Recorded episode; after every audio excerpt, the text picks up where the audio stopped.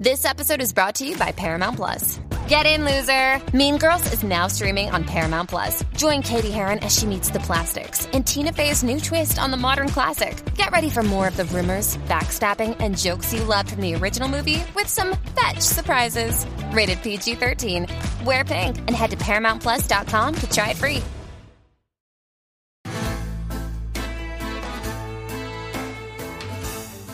Placeres culpables. El programa de fuera de series que nos acerca a todas esas series que no nos atrevemos a reconocer que nos apasionan. Respaldados por Lorena Gil y Marichu Lazábal, ahora cuando te pregunten si ves una serie, ya puedes reconocer cuáles son tus placeres culpables.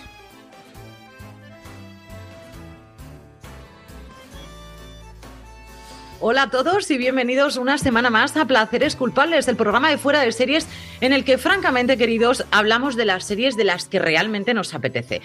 Aunque no lo creáis, Maricho Lazábal y yo dijimos, vamos a hacer una sección en la que hablamos de una serie súper actual y después ya hablamos de series y hacemos un remember. Y de repente, a las tantas de la noche, Lorena dijo, ¿y si hacemos un regalo hoy a Marichu Lazábal y hablamos de su serie Hoy Umbral ha venido a hablar de su libro. Totalmente bienvenida, Maricho Lazábal, ¿cómo estás? Muy buenos días. Hoy venimos a hablar de una cosa maravillosa. Es una serie que sepáis que hay una, ahora ya no la ponen, pero antes la ponían los sábados y los domingos a la tarde en TV2. Y tengo una colega que me llamaba en horas aleatorias, me decía poner la tele y a ver cuántos fotogramas tardaba en averiguar el episodio. Así que hasta este punto soy yonki de esta serie. Pues luego hablaremos de esa serie, pero de lo que por el momento seguimos viendo es qué estamos viendo estas semanas, Marichu, de lo que también te estás haciendo un poco yonki si hace falta. Esta semana, la verdad, eh, estoy viendo, o sea, he visto muy poquitas cosas. Obviamente he visto el episodio de Line of Duty de esta semana, inenarrable, o sea, en shock. Eh, fatal, y estoy llevando fatal esto de que me esperen aún cuatro días para ver el nuevo episodio, que lo sepáis. Madre mía, qué temporadón. La semana pasada hicieron 10 millones de audiencia en Reino Unido, pero pocos me parecen. pasote. Bueno, he estado viendo a la caza de un asesino. Estoy aún con mis pensadores. Es que no sé es? es que no sé si me está gustando o no, no lo sé. Es que además Estoy con. Estoy leyendo una cosa que sacó Maimés que se llama Las Luminosas, que es una cosa de saltos en el tiempo, pero así con, con, un señor muy turbio que mata gente. Y tienen el mismo tipo de narrativa desordenada que en parte está bien, pero no acabas de saber si me está gustando o no. El libro me está gustando mucho, la serie no lo tengo claro. Y por supuesto, esta ha sido la semana de Sombra y Hueso.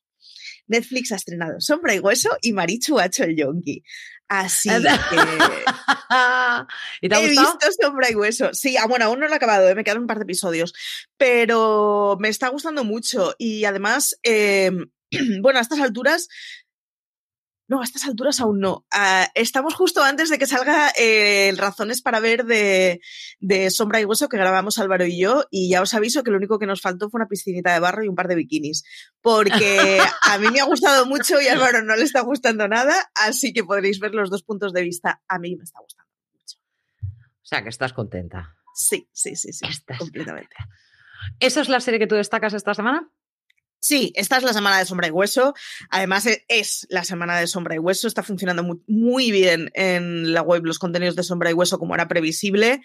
Eh, mis booktubers de cabecera, digamos que sigo en Instagram, están completamente obsesionados hablando de Sombra y Hueso esta semana. Y es lo que toca. Eh, el Oscuro es un tío macicísimo. Eh, la historia de los protas está contado con un dramatismo increíble y engancha y es drogalina para, para los ya adictos a las historias de Ley Bardugo. Eh, me está pasando una cosa muy curiosa y es que mi entorno booktubero está a tope con sombra y hueso y mi Twitter, digamos que tengo menos gente del entorno de booktube, es mucho más templadita con sombra y hueso. Así que intuyo que va a ser de esas series de nicho que el que no esté ya convencido, pues va a tener un poco la opinión de Álvaro y los otros van a estar emocionados como yo. Bueno, pues nada, yo a lo mejor le doy una oportunidad a Sombra y Hueso y todo. Fíjate lo que te digo, ¿Puedo hacerlo sin leer los libros? Esa es una de las grandes preguntas de todo esto. Yo creo que sí. Yo creo que sí, pero también creo que tiene un arranque en el que se te puede hacer muy confuso, porque además están explicados desde varios puntos de vista y tal, y al principio se te puede hacer un poco confuso. Pero yo creo que se puede entender perfectamente sin los libros, aunque haya cosas que te estés perdiendo, pero eso es evidente y pasa en todas las construcciones de mundo fantástico. Vamos a ver, la historia está en que no es mi género. Entonces, claro, no es un, no es un género literario el que, que, a mí me guste. Por eso te digo lo de saltar. Si fuera otro género literario, probablemente no vería ni siquiera la serie hasta que no me terminara los libros, ¿no? Pero en este caso es que el género literario no me hace mucha gracia. Pero sí. bueno, ahí dejamos. Marichu recomienda Sombra y Hueso. Saludos a toda la gente del chat que nos está ya diciendo, Marichu, estoy con ganas de ver Line of Duty, Sombra y Hueso por tu culpa. Va a ser las chicas Gilmore ese placer culpable. Placer a secas, hola, ¿qué tal? En fin, ahí ya tenemos un, un montón de gente que nos está saludando. Hola a todos, bienvenidos. Y yo os voy a contar, pues lo que he visto. visto? Marichu, enorgullécete de mí. Dime. He visto el piloto de Line of Duty. ¿Cómo te has quedado, Marichu? Esa no te la esperabas. Además, no, se lo he puesto en el guion hasta ahora mismo para que no se me olvidara, pero no se lo he puesto allá en el guion para que, para que no viera que había visto Line of Duty, que eso yo sabía que le iba a sorprender. A, a ver, a ver, ¿qué te ha parecido? Me ha gustado mucho. Vale, pues si te ha gustado, te va a gustar mucho más como continúa. Es decir, la primera temporada es una buena serie policíaca. Eh, pero a partir del final de la primera temporada, segunda temporada, pasa a ser una cosa muy cojonuda de conspiraciones. Pero como serie policíaca canónica, eh, yo creo que está muy bien, la verdad. A mí el piloto me ha gustado que soy. Además, es que si no me gusta el piloto, olvídate de mí. Yeah. Fundamentalmente viene a ser así. Le puedo dar incluso un segundo episodio, alguna segunda oportunidad, pero lejana en el tiempo. No, no lo voy a dar inmediato. Eso tiene que ser que me pille flojilla. Pero en esta ocasión es una serie que por el momento voy a continuar. Le vamos pues... a dar una oportunidad. Y eso que dentro de la parte policial, lo que es el internal affairs que conocemos todos, no es la parte que más me triunfa a mí. Pero si tú me dices que esto es para ver, y hombre, la parte de conspiración se nota un montón, me ha gustado mucho el papel que tienen algunos de los protagonistas en ese primer capítulo, entonces es algo que te apetece seguir viendo. ¿Vale? He visto todas mis mamarrachadas, como siempre, he visto mis Chicagos, mi Falcon y el Soldado de Invierno, mi Neighborhood. Ahora, ¿qué estoy viendo así solamente por placer culpable puro? Estoy volviendo a ver, es Two Broke Girls. Me parece que es una serie que se quedó mmm, eh, para muchos como Kat Dennings fue el gran descubrimiento ahí, Beth Bers es otro descubrimiento, pero no el gran descubrimiento, sino Kat Dennings fue el gran descubrimiento, aunque ya la conocimos en Sexo en Nueva York en un capítulo y la tuvimos maravillada a todo el mundo. Pero mm, es, ese elenco fue tan maravilloso que yo creo que merecía la pena que le echáramos un remember y yo me lo, me lo he traído. ¿Qué más he visto? Prodigal Son, por supuesto.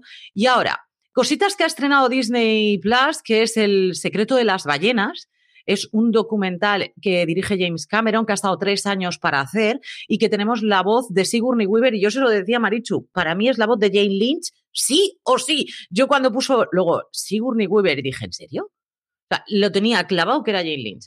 ¿Me ha gustado? Sí. ¿Me ha sorprendido tanto como esperaba? Es que quizás he visto demasiados documentales de ballenas, Marichu. Que eso puede ser. No quiero no resultar ofensiva, ¿eh? ¿Te puede sorprender un documental de animalicos? Sí. Sí. Me puede sorprender un, un, documental de animales, me puede sorprender un He visto uno en Hawái y estaba con los ojos como platos. Es verdad, a mí me pero sigue... eso es distinto porque estaba la gambita esta. Es, es que, que, hay una... Antes de grabar he descubierto una... Lorena me ha descubierto una gamba maravillosa. Es un mundo, es una mantis gamba, es mojona y además es una psicópata de la limpieza y una asesina loca. Entonces es todo como muy divertido. Claro que me pueden sorprender. Yo estoy muy contenta que a la edad que tengo todavía me sorprendan cosas, Marichu. Es ya, pero una maravilla. de animalicos de entrada no diría que son, pero bueno, sí, sí, me lo creo, me lo creo. Sí, porque nosotros en algunas cosas nos parecemos tanto, ¿sabes? La manera de comportamiento. Entonces, eso es una de las cosas que han querido destacar James Cameron, que es que eh, sufren como nosotros, hacen luto, incluso, o sea, tienen algunos detalles que nosotros no nos podemos esperar en el sentido de las ballenas y luego tienen una comunicación y un radar tan particular que, sorprenden cómo cazan, sorprenden lo que hacen. A mí me sé, yo he visto muchos de ballenas, por eso no ha sido como, Dios, la sorpresa de la vida. Pero la mantis gamba vamos. ¡Buah! Me ha parecido maravillosa y a ti también. Hombre, a ver, es que tiene unos ojicos, tenéis que mirar la gamba mantis en, en, Google, buscad imágenes, tiene unos ojicos así de 360 que da la vuelta, que es maravilloso. Sí. No entiendo cómo la evolución ha hecho que, que, esos ojicos sobrevivan, porque no tienen ni pupilas, ni pestañas, ni nada, y los tiene ahí encima en plan golpeadme, pero, porque tienen además muchos más sensores de colores, creo que son 13, creo recordar, nosotros tenemos 3, que es una cosa que nosotros no podemos llegar a, comprender la cantidad de colores que ellas llegan a ver. A mí me parece muy maravilloso y cómo limpia su casa con las patas así, sacando las cosas de las almejas, chica, a mí me pareció maravilloso. Streaming Freak nos dice que en Apple TV iban a sacar en junio otro documental de ballenas, así que ahí tienes otro, que tiene buena pinta. Y lo veré. A mí es que me. Mm, es decir, los documentales me gustan mucho, Marichu, yo no lo puedo evitar. Pero la que yo destaco esta semana, que he visto ya ese primer capítulo, es Merofis Town. A los pies de Kate Winslet. A los un pies razón de cómo y esa es una maravilla. Eh, a mí me ha recordado muchísimo, muchísimo a una saga de películas para televisión eh, que el protagonista es Tom Selleck, que se llama Jesse Stone, que el que no lo haya visto, de verdad, lo recomiendo un montón. Si os gusta Mare Town, esto es en masculino en este caso, pero es muy, muy parecido. También tiene un toque a Bosch, tiene un toque... Es esas series en las que el protagonista acapara tantísima atención que o te gusta mucho o la odias a muerte. O sea, aquí no va a haber un término medio con, con Kate Winslet, pero yo destaco Mare Town. Y estas cosas, Marichu, destacamos. ¿Y qué no que dar una oportunidad. ¿Qué noticias traemos? A ti te va a gustar mucho. Sí, sí, sí. O sea, no la he visto por una cuestión pura de tiempo. O sea. Em, ¿Qué traemos? Te dejo que la de George Clooney la digas tú, porque esta seguro que te gusta mucho. Yo te dejo la eh, otra porque sé que odias mucho. Así que efectivamente. Bueno, no es que la odie, de hecho es que la estoy volviendo a ver, ¿eh? O sea que eh, esta semana Hilary Duff, eh, o sea, se ha anunciado que Hilary Duff va a, protagonizar, aunque yo me lo creo un poquito, la secuela de Cómo conocí a vuestra madre, ¿Os acordáis ese proyecto que, que, luego se encerró de cómo conocía a vuestro padre, que parecía que estaba muy avanzado y muy que lo íbamos a ver seguro y al final lo metieron en un cajón?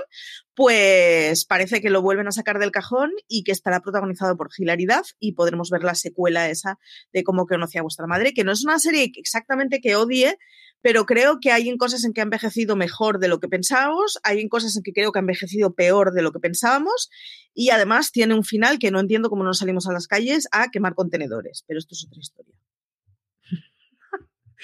¿Hilaridad te gusta como protagonista? Te pregunto.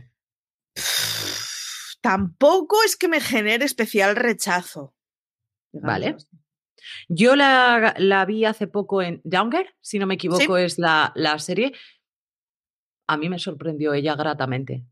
Me sorprendió gratamente. Es decir, me parece que tiene más naturalidad, no está sobreactuada, sino que es ella como es así, tal cual, y el papel lo hace bastante bien. Y yo creo que aquí a ver, ¿es una serie que me apetece ver? No, nada, cero, Maricho, yo te lo digo. A mí es que me pasa eso, que Hilaridad me mola, pero realmente la serie, o sea, no sé quién podrían haber puesto para que a mí me motivara más. Eh, ella me gusta mucho, pero. Veremos, a ver. Veremos a ver. Lo que sí está hablándose también es el hecho de que puede haber un reboot de, urgencias. Em, queridos, yo no tocaría la perfección. Es una de estas cosas en las que a mí no me importa lo de segundas partes, además eso de segundas partes nunca fueron buenas, pues no, hay segundas partes que fueron muy buenas, pero es que urgencias, ¿en serio? ¿Vamos a tocar urgencias? Yo creo que no se debería tocar Igual, Creo que levantemos así un poquito las manitas y nos las comamos así. No, no vas, yo creo que es de estas que no vas a mejorar lo que había, todo lo que puedes hacer es perder. Correcto. Honestamente, creo que es una de esas de decir, déjala porque es que, o sea, no vas a hacer algo mejor. no. porque Urgencias tuvo una cosa de, en el tiempo en el que estuvo, hizo una cosa nueva, propositiva y tal, que eso ya no lo vas a hacer. Entonces, déjalo porque lo vas a empeorar hay demasiadas series médicas en las que se ha avanzado muchísimo, en las que ahora ya casi todas son copia básica de urgencias. Entonces, urgencias, ¿qué es lo que va a hacer? Que hagamos un remember de esos protagonistas al fin y al cabo. porque ¿quién me vas a traer? Ahora un George Clooney mayor que ha decidido que vuelva a urgencias y, y, yo te voy a decir, ¿y? Es que no, no creo que tenga sentido el que vuelvan a hacer.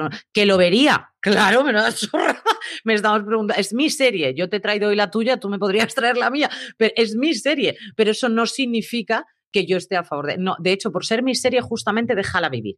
Es una de las cosas que. Pero bueno, hoy vamos a hablar de series blanditas. Espera un segundito. En el chat Fermon nos dice que qué digo de la noticia Mindhunter, que no la he puesto porque en placeres no acaba de encajar muy bien, pero que llevo chillando desde el día en que esta semana salió y estoy, ¿sabes cómo cuando eres chavala y, el chico que te gusta te dice que le interesas y tú intentas no hacerte muchas expectativas para que no te rompa el corazón? Pues esa es mm, ahora mismo mi situación con Mindhunter. No quiero que me rompan el corazoncito, pero Dios mío, eh, la Marichu interior lleva chillando toda la semana. Eso, hasta aquí. Yo ya he dicho todo lo que tenía que decir de Mindhunter. Estás todo el rato así o algo así. Yo es que te imagino de ser. Por cierto, nos preguntan si vamos a ver los Oscars. ¿Vamos a ver los Oscars, me ha dicho? Eh, yo no lo sé porque igual me esta noche igual me tengo que quedar currando. Entonces igual me escucho me veo los Oscars, pero porque me ponga la radio de fondo. Premeditadamente no. No soy especialmente de Oscars, mm, lo reconozco. Yo soy muy de Oscars. A mí me va una alfombra roja y unos Oscars, lo que no puede ser. Pero sí.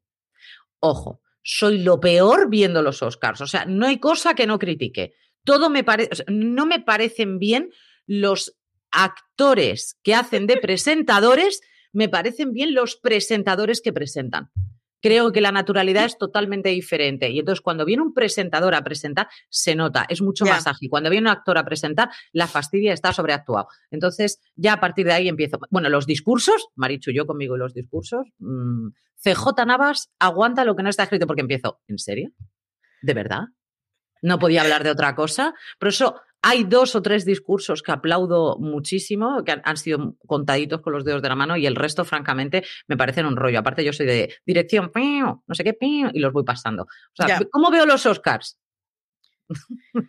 Yo tiendo, a ser un poco así con estas galas, salvo este año con los semis, que como la dimos en directo, la vimos en directo y entonces nos la tragamos entera Aloña, Álvaro y yo, pero, pero en general yo con estas galas reconozco, a la mañana siguiente mientras desayuno voy controlando la alfombra roja, eso sí, pero es, es o sea, para mí la mayoría de estas galas, la gran parte del consumo que tienen es de puro corazón, de quiero ver cómo va la gente vestida y poco más. A mí la alfombra roja me gusta, yo no lo puedo negar porque además las poses son todas y cada una de ellas mejor que la anterior. Entonces me parece todo una absoluta locura.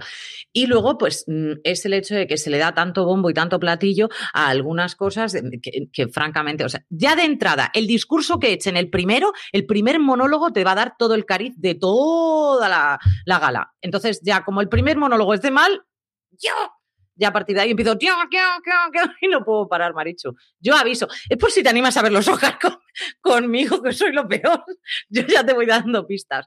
A ver, cositas que, que, traemos esta semana. Pues como vamos a hablar de una serie blandita, hemos traído un top 10 de protagonistas blanditas. Yo la primera que he puesto, y es una serie que yo creo, de hecho Marichu tampoco la había oído hablar, es una serie que conoce muy poca gente, se llama Cedar Cove y la protagonizó Andy McDowell más blanda que esa señora, yo no he conocido en otra serie, Marichu. Es una serie. Ahora, yo quiero irme a vivir a su pueblo. Ya está. En general, casi todas las series que traemos son de estas de yo quiero irme a vivir a su pueblo. Es ¿Eh? Como me gustan los tramperos de Connecticut. Sí.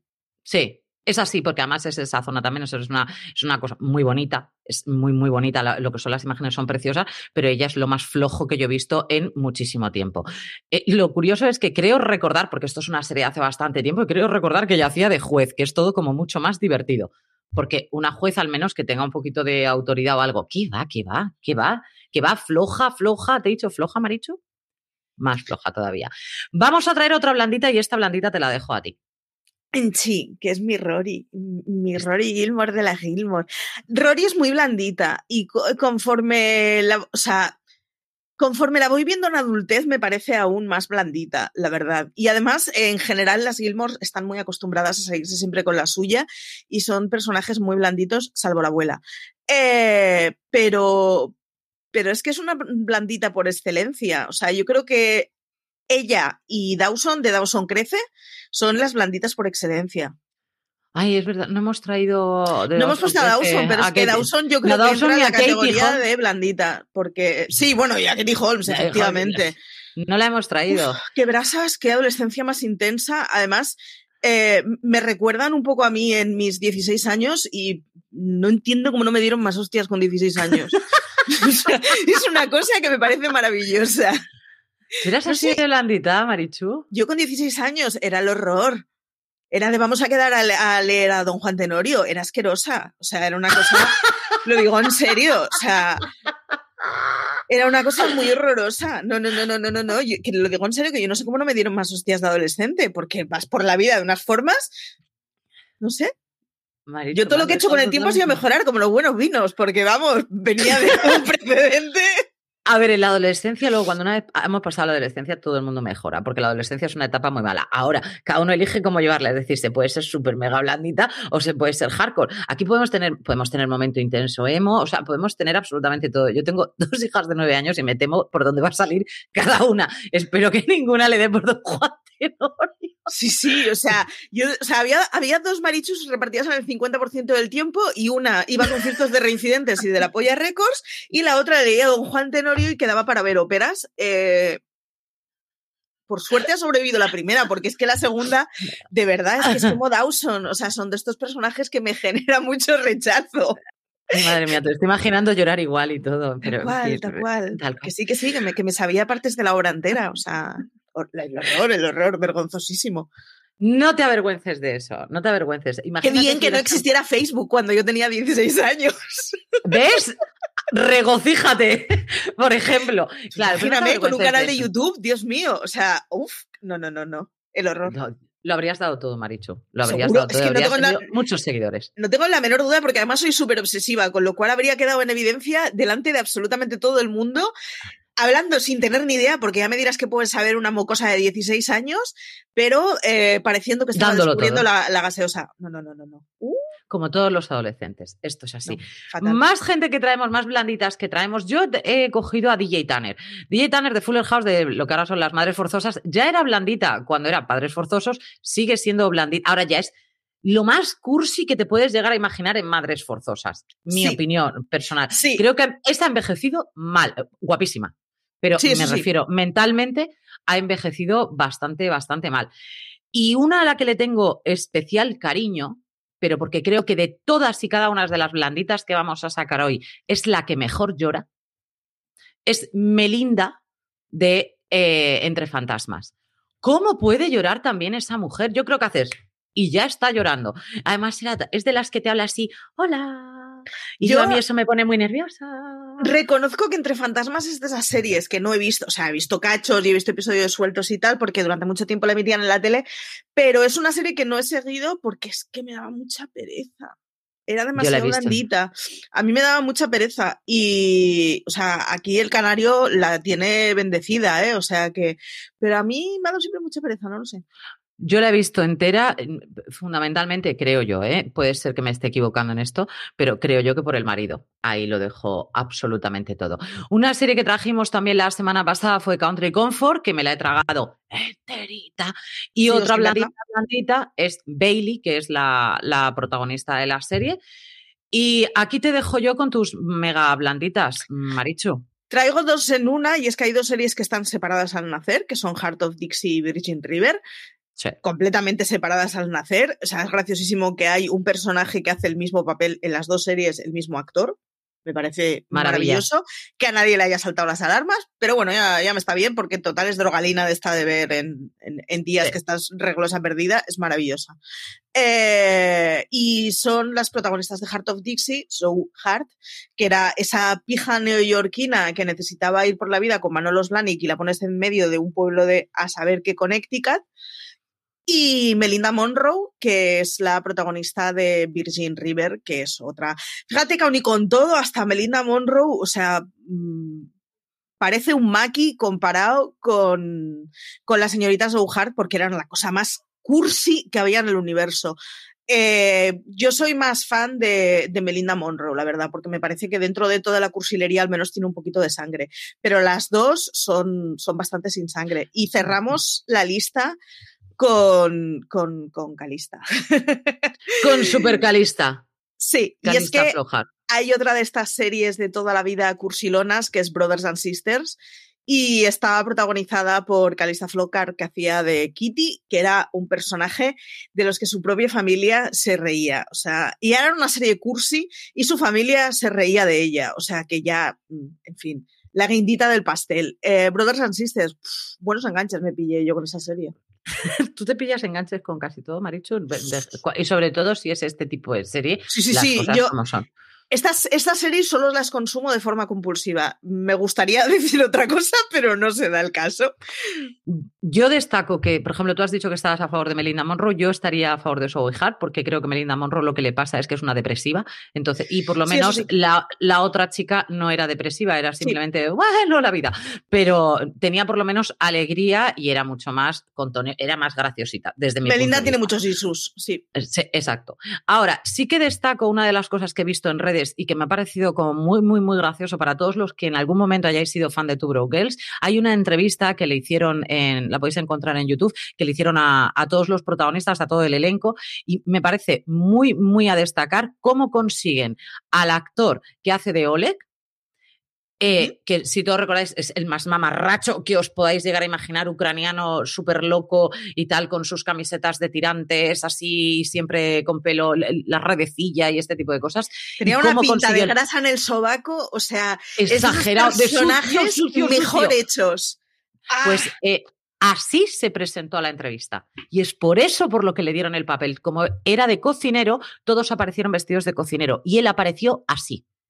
Pero, claro, es que es el tipo de cocinero que necesita este sitio, efectivamente. Ahora, que quisierais ver la entrevista, vais a ver de dónde saca el acento y sobre todo eh, la otra de las protagonistas, que es Sophie, que la vimos en, Friends también, por el acento, además, que sacaba allí que era como muy inglés y ella era americana, vale, pues aquí ella hace el acento polaco y te dice de dónde saca ella ese acento y también me parece especialmente divertida la, la anécdota. Además, la oyes hablar y de repente cómo pone la voz y es muy, muy divertida. me parece un un, cachito de estos de dulzura para traer también en un día en el que estamos de azúcar. Marichu, hasta aquí estoy de azúcar. Lo que yo te querré para traerte esto, lo que yo te querré. Pero bueno, hacemos una pausilla. Dime. Vale, no, ya está. Hacemos una pausilla y hablas de tu vida, porque esto es tu vida. ¿Te parece? Me parece. Y traemos ¿Cómo no, Marichu? Yo te lanzo a la batalla porque esto es una batalla perdida para mí. A mí me gustó, sí. Ahora, ese fanatismo loco, intrínseco que tú tienes por esta serie, yo la tengo por la, la, localización, no tanto por, por la serie, por algún personaje. ¿Me ha gustado esta serie? Sí. No soy tú en este aspecto. Dale calor a la chica Gilmore. Vamos a ver. venimos a hablar de las Gilmore. Es que, es que vamos. A ver, se prepara. Las Gilmore es la historia de una madre soltera, hija de casa de mucha pasta de Hartford, que se va a vivir a un pueblo cerca a media hora en autobús de Hartford, eh, que se llama Stars Hollow, y en donde va a vivir con su hija, eh, siendo ella madre soltera, no porque el padre eh, pase de la cría, o sí, en realidad sí, pero no porque esté enfadada con el padre, digamos, sino porque ella decide abandonar el, la casa familiar en la que está completamente constreñida y se va a un pueblo paradisíaco a trabajar. Empezó siendo de doncella en un hotel y acaba siendo la directora del hotel de estos ascensos, que ojalá me ocurrieran en el mundo. Eh, techo de cristal, ¿dónde? el caso es que básicamente es una serie de una madre y una hija que se llevan muy bien. la tuvo con 16 años, tienen muy poca diferencia de edad, son las dos monísimas, guapísimas, simpaticísimas y súper inteligentes. Y de una madre que había sido un poco pendón, y digo un poco porque vamos, la definición de pendón del, de la Gilmore, mm, en fin, eh, le sale una hija que es la cosa más aplicada del mundo. Y esos son las Gilmore, una madre y una hija muy cursis que se echan novios porque constantemente, sobre todo la madre, constantemente hay situaciones amorosas de por medio y en donde funcionan con su vida tradicional es por excelencia de esas series en donde ves un pueblo pequeño. Y nada, hacen ferias para todo y celebraciones para todo en ese pueblo y básicamente es una serie de, de mundo, o sea, entras ahí y ya te, lanzas a todo. Y a mí es, una serie que me reconcilia con el universo. Cuando estoy triste veo las Gilmore. Cuando estoy vaga y sé que tengo que trabajar, veo las Gilmore, porque ver estudiar a Rory siempre me ha, siempre me ha hecho pensar, vale, venga, voy a trabajar. Es todo, o sea, da igual, que suenan las Bangles, yo me acuerdo de las Gilmore. Esto es así. Son cosas así. Yo, así permanentemente en mi vida yo estoy viendo las Gilmore como serie de cuando no me duermo o cuando me quiero ir a dormir o cuando estoy muy cansada o es, es, es mi penicilina para todo. Yo fíjate lo que te digo, no, no creo que sea la historia de una, o sea, sí es la historia de una madre y una hija, obviamente, pero creo que es la madre de una historia de una madre, la historia de una madre y una hija en la que la hija es la madre y la madre es la hija. Sí, Sí. Ojo, ¿vale? Porque la madre no pudo ser em, adolescente porque tuvo que ser madre en ese momento y entonces cuando la niña ya es adolescente ella puede hacer la cabra. Entonces es la, como le ha tocado la hija modosita, la hija que todo lo controla, la que eh, te da el consejito, la que tal, o sea, la niña pesada de las narices, pues al final ella se convierte en la mamá. Es, En muchísimas situaciones. Entonces, creo que es una madre tan codependiente de su hija que hay algunos momentos en los que a mí me pone especialmente nerviosa. Ojo, ella habla tan rápido que es lo que más me gusta de las Gilmore. El hecho de que Lorelai sea tan activa tan, tan activa es una de las cosas que más me gusta. El hecho de que Rory directamente la tortuga le avance es una de las cosas que más nerviosa me pone. Visto desde fuera y visto en 2021, es la serie de una madre codependiente, eh, de dos chavalas que son la madre y la hija, que son el horror porque tienen una forma de manipular a los hombres y en general a la gente eh, del copón, que tiene una madre, la abuela, digamos, que es completamente retorcida y perversa, con una, manera de relacionarse completamente tóxica, pero es que las Gilmore no hay que verla con ese, o sea, con ese prisma. No, mm. hay, o sea, con las Gilmore tienes que hacer, y pasa mucho con este tipo de series, abro muchísimas comillas para mujeres y abro muchas comillas porque, vamos, conozco tíos a casco porro que es, ¡buh, las Gilmore, qué horror! Pero se la han visto entera. O sea que no, no me vengan con la historia. Eh, pero tienes que saber entrar en, esa cosa de decir, bueno, pues hay ciertas cosas con las que ya está, mm, tiro para adelante y me parece todo perfecto, porque efectivamente, si las valoras de una forma un poco objetiva, son personajes muy complicaditos con, con dinámicas muy complicaditas. Eh, Fermón en el chat me pregunta si soy fan de, de la última o la penúltima temporada. La última, la penúltima temporada, es, esta es una serie de, de, las, de la Paladino y la última y la penúltima temporada, la Paladino se salió del proyecto y bueno, eh, se nota se nota mucho, pero también creo que se nota por una cuestión de ley de vida y es que las cosas que tenían sentido cuando, o sea, cuando Rory Gilmore tenía 15 años no tiene sentido cuando Rory Gilmore tiene 20 años y esto es así y con 22 años no puede seguir siendo la misma persona y es muy difícil una serie de estas evolucionarla en una cosa que sea más urbana, más joven, más... es muy difícil.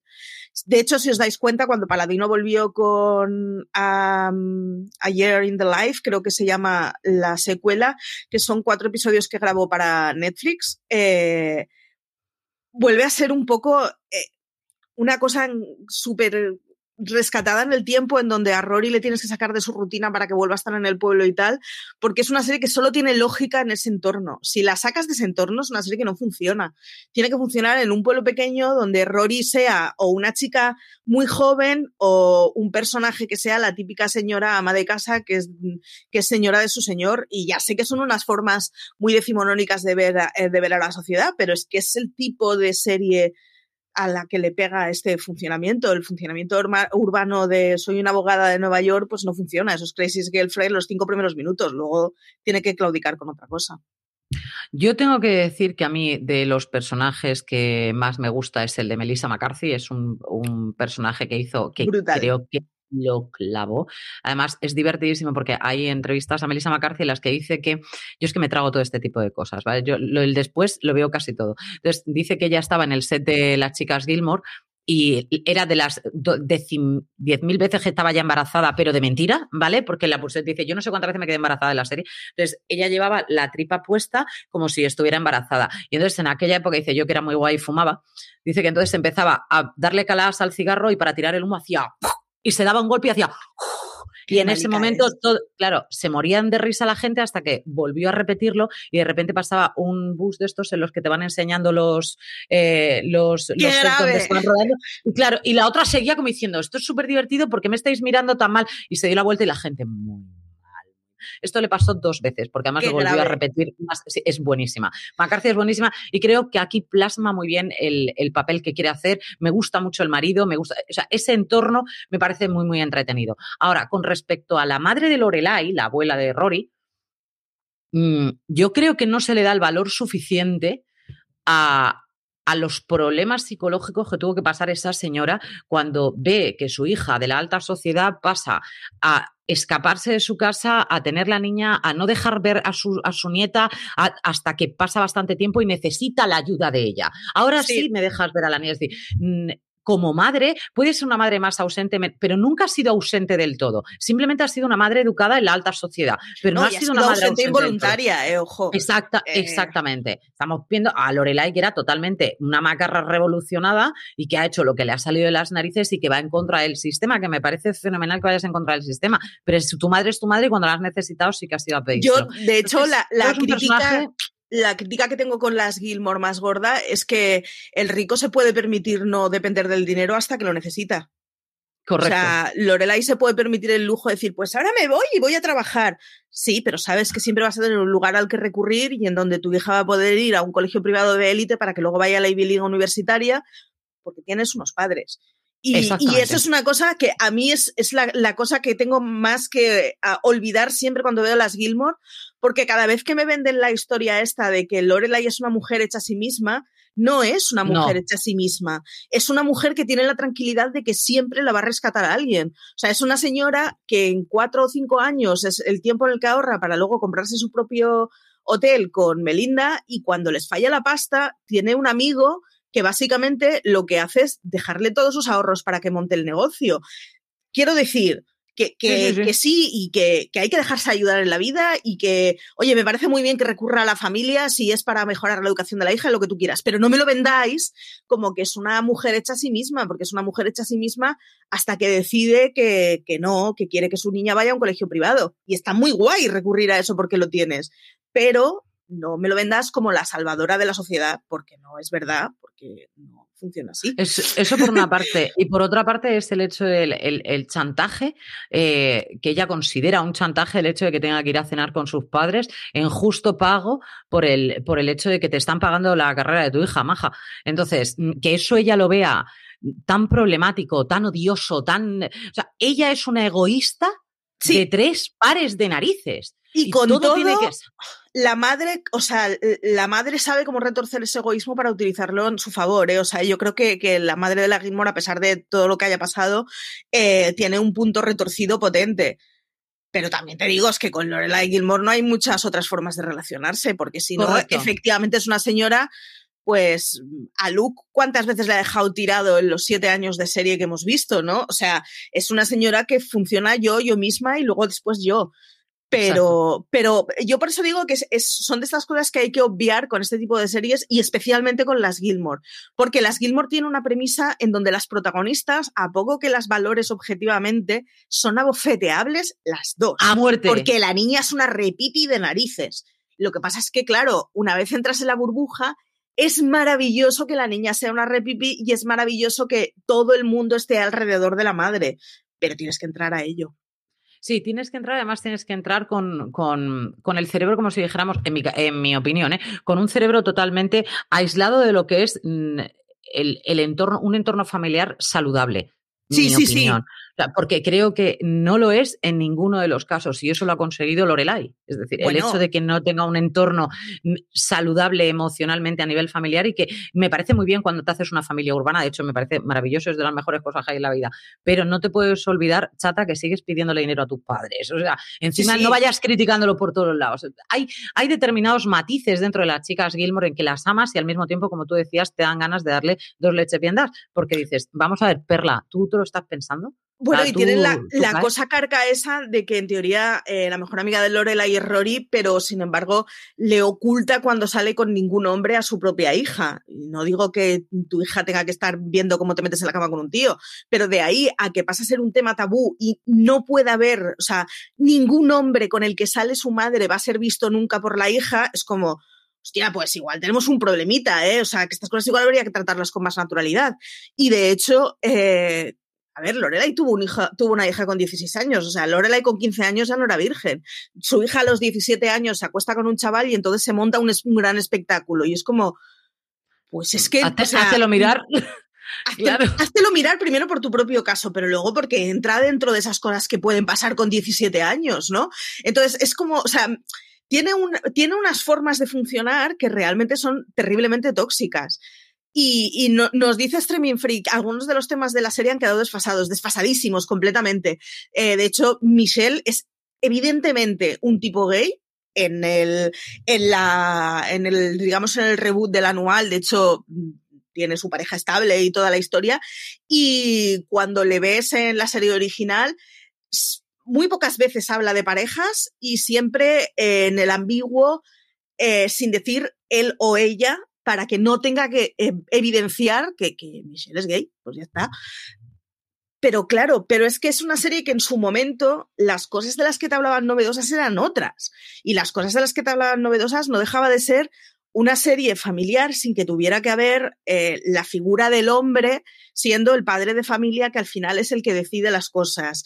Eh, o sea, las Gilmore explicaron muchas cosas nuevas en un momento distinto. Lo que pasa es que han sido unos años en los que ha evolucionado suficiente la sociedad como para que en una década y pico se haya quedado pues muy arcaica y me parece maravilloso que se haya quedado antigua, pero hay que verla en un contexto en el que es y siendo consciente de que, bueno, en ese momento pues la historia de una madre soltera que cría a su hija era una cosa distinta porque además no está en un entorno conflictivo, eh, está en un pueblo súper confortable, tiene una red de seguridad social brutal porque tiene una red de amigos estable.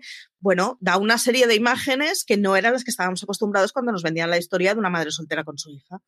Dentro de todo eso, yo creo que hay que mirar bien el espejo a la chica Gilmore y decir, ¿Es una serie que compensa ver? Yo creo que sí, Marichu. Sí. Porque al fin y al cabo sigue siendo una serie en la que nosotros, porque ya tenemos, eh, es decir, somos puñeteros a la hora de analizar ya la serie. ¿Por qué? Pues primero, porque han pasado muchos años y ya podemos darle toda la caña que le queremos dar. Eh, Efectivamente. ningún tipo de problema. Esto nos pasa cuando se estrenó y esto no lo habríamos dicho. De ninguna de las maneras habríamos dicho, súper adorable, me tiene súper enganchada, plim, pam, un bocadillo atún. Ahora, a día de hoy la estamos viendo y dices, las cojo y las reviento. A las dos, además, sin ningún tipo de problema. ¿Es una serie que compensa ver? Sí. Porque, de hecho, y obviamos lo que tú debes decir, si borramos toda esta parte en la que la vamos a analizar a fondo, sino si te dejas llevar, si realmente te dejas llevar, es una serie adorabilísima. Adorabilísima. De, hecho, hay una decisión que a mí me gusta mucho porque es la muestra de cómo eh, las Gilmore estuvieron en un impasse temporal en donde las cosas cambiaron mucho. Keiko Ajena, a la que ahora vemos en Prodigal Son, que es una chavala metida en una botella de formol junto con la forense de NCIS, eh, porque tiene tropecientos mil años y sigue pareciendo una niña de 16 años, es una cosa flipante. El caso es que Keiko Ajena en la serie, las dos últimas temporadas, y esto es una cosa que Paladino ella ha manifestado que no le gustó cuál fue la solución, la, la, casan y la embarazan en la primera vez que hace el amor con su primerizo marido, que es un señor bastante descerebradito, porque la verdad es que no es el lápiz más afilado de la caja, y que se queda básicamente eh, en el pueblo sin poder hacer su sueño de ser una música grunge. Y Paladino ha dicho más de una vez que a ella no le gusta lo que hicieron con Keiko Ajena y el que la, condenasen a, a, quedarse ahí pero es que es muestra de un momento en el que la decisión que tomaba es la que, la que tocaba, es la que se tomó.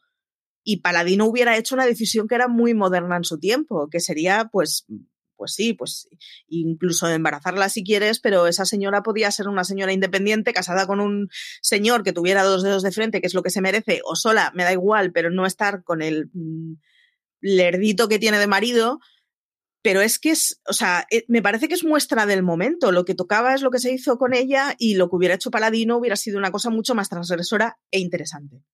Sin ningún género de duda. Y ahí se notó bastante en esas últimas temporadas la ausencia de Paladino. Y además, luego nos dio mucha pena porque Paladino sacó luego otra serie que era, que es, la protagonista es la misma que de The Younger. Y que me pareció muy adorable y sin, em, que también era otra en pueblo, pero era en esta ocasión era una profesora de baile. A mí me gustaba un montón. La cancelaron la primera temporada y yo tenía ganas porque Paladino es de estas personas a las que sigo lo que hace, que es interesante. Que la fastidiaron al final, Francamente, queridos, yo creo que sí. Pero bueno, nos queda muy poquito tiempo. Vamos a traer esas dos series que blanditas, en este caso. Vamos a hacer un remember de el remember que yo traigo en esta ocasión, Marichu, es el de Parenthood. Creo que por una parte, porque sale Lorelai, vamos a vamos a traerla otra vez. Sale la que es su actual pareja a día de hoy, que es el que aquí hacía de su hermano. Y a mí Parenthood me pareció una serie de una familia en la que todos a una y cada uno con una personalidad completamente opuesta y me pareció una serie que tenía mucha fuerza. Me pareció muy bueno el hecho de que los matrimonios que estaban más unidos obviamente luego fueran los que tenían más problemas, porque son los, esos matrimonios fuertes los que cuando viene el problema es gordo, no es una chorrada. Eh, que Lorelai seguía, entre comillas, metida en el mismo papel, si nos damos cuenta, pero en vez de con uno vamos a ponerle dos hijos. Es una eh, señora que está muy condenada a ese papel, ¿eh? pero es que es una ah, señora que ese papel lo hace muy bien. Lo hace muy, muy bien, pero también es cierto que está Mike Whitman y claro es que puede robar protagonismo a cualquiera, es una actriz desde mi punto de vista como la copa de un pino. Los padres en este caso me parecen soberbios y maravillosos. A mí Parenthood es de las series que realmente compensa ver. Es una familia que dices, cada uno por, por su lado, pero es una familia que realmente compensa ver. Y no me acuerdo el nombre del personaje ni el nombre de la actriz, ¿eh? yo soy así. Eh, los que vivían, los que vivían apartados de todos. Julia se llamaba ella o algo así. que vivía con, que se queda, tiene una niña pequeñita y tal. A mí me pareció de las mejores actrices dentro de esa serie junto con Mae Whitman. La serie yo, para todos aquellos que no hayáis visto Parenthood, me parece muy, muy recomendable. ¿Cuál traes tú? Pues yo traigo la serie que me hizo aceptar que a mí me gustaban las series Costra.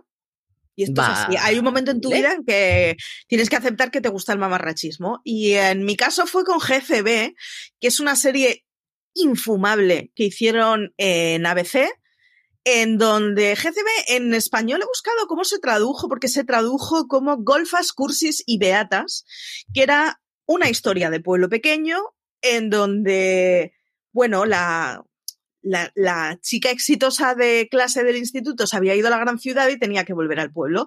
Y entonces es básicamente una serie que sucedía en Texas, en el Texas del petróleo, en el Texas en donde hay algunos que de golpe tienen muchos dineros y otros que sigan siendo gente de granja.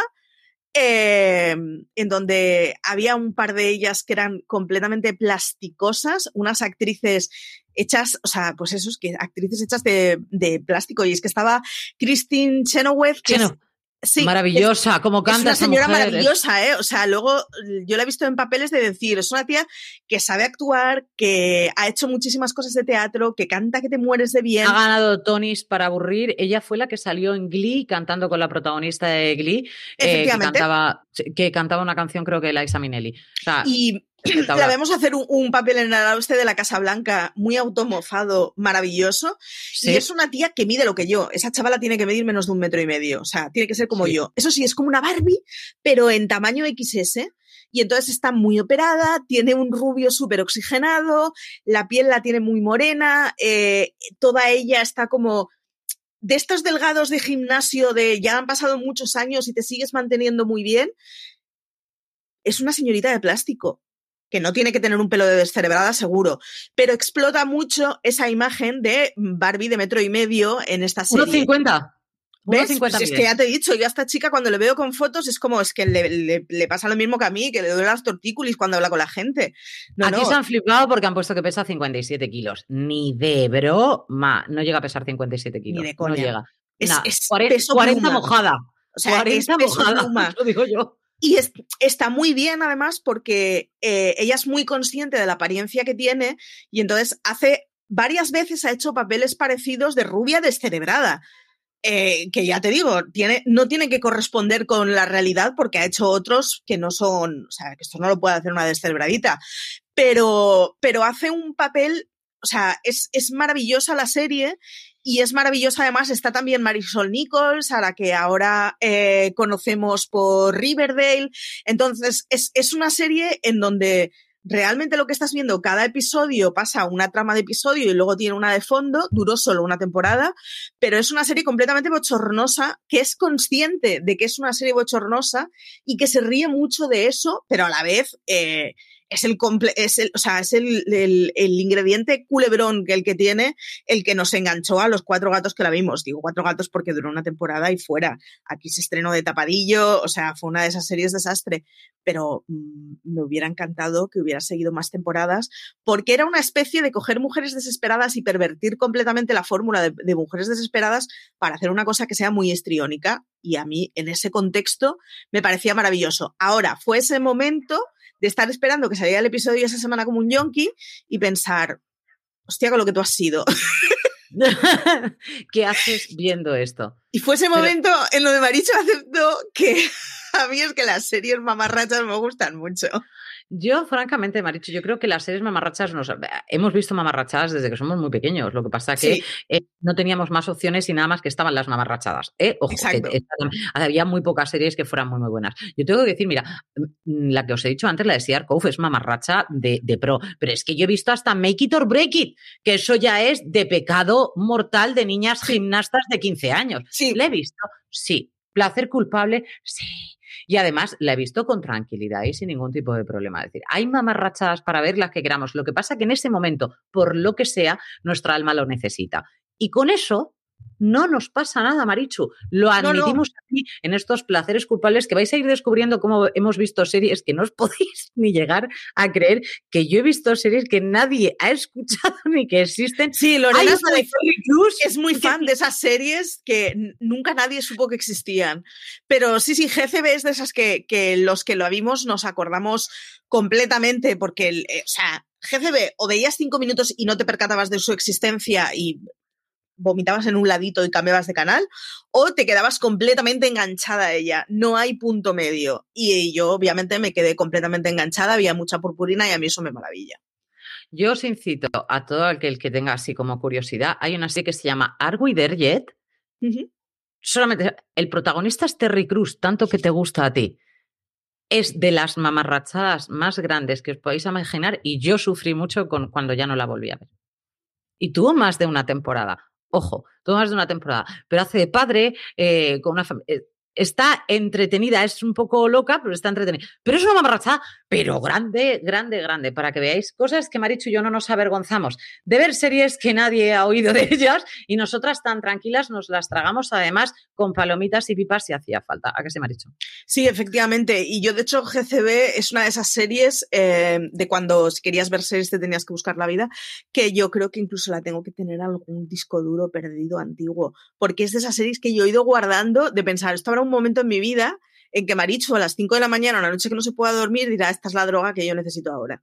Y es una, o sea, es de esas series que si estuvieran editadas, que, que yo sepa no está editada en DVD, posiblemente me la compraría solo por saber que esto no va a llegar nunca a una plataforma y esto no lo vamos a poder rescatar de otra forma, porque es que es una serie que no recuerda ni Peter. Eh, aquí me preguntan, ¿alguna de vosotras vio Lost in Austin? Por supuesto. No, yo no. Yo sí.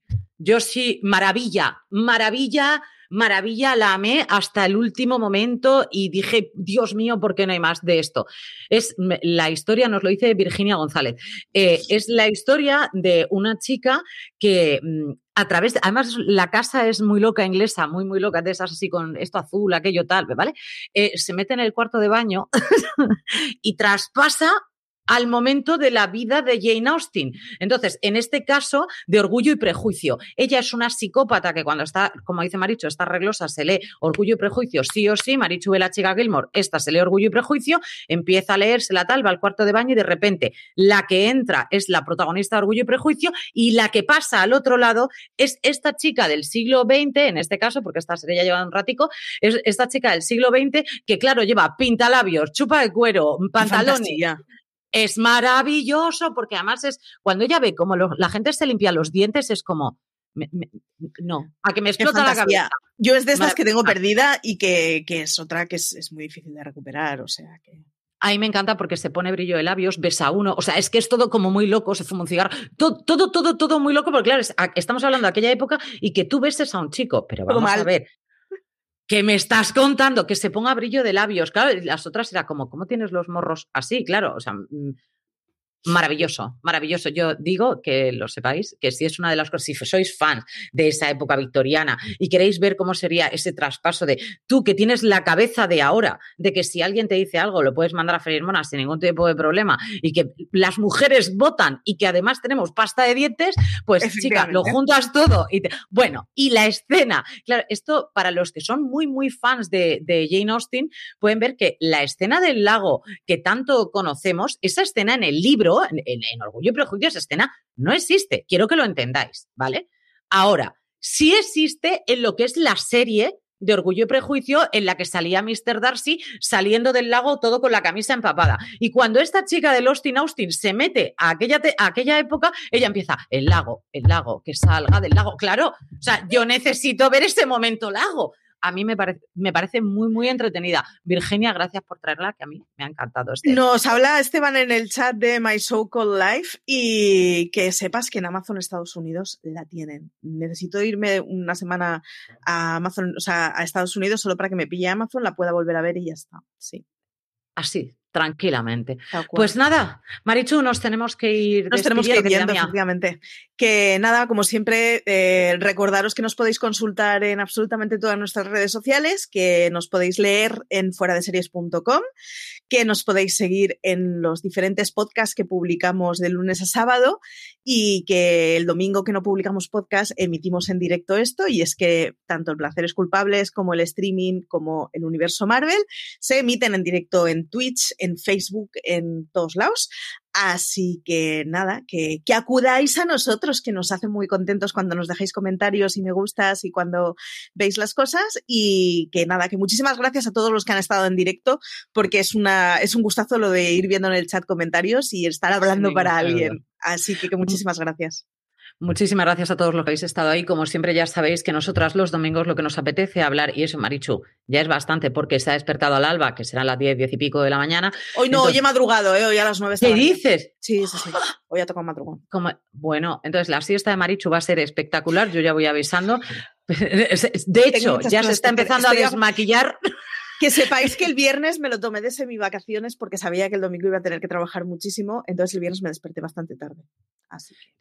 Estos son cosas que no nos sorprenden, pero que eso sí, nos gusta mucho compartirlas con vosotros todos los domingos. Muchísimas gracias por estar ahí una vez más en este placer culpable. Así que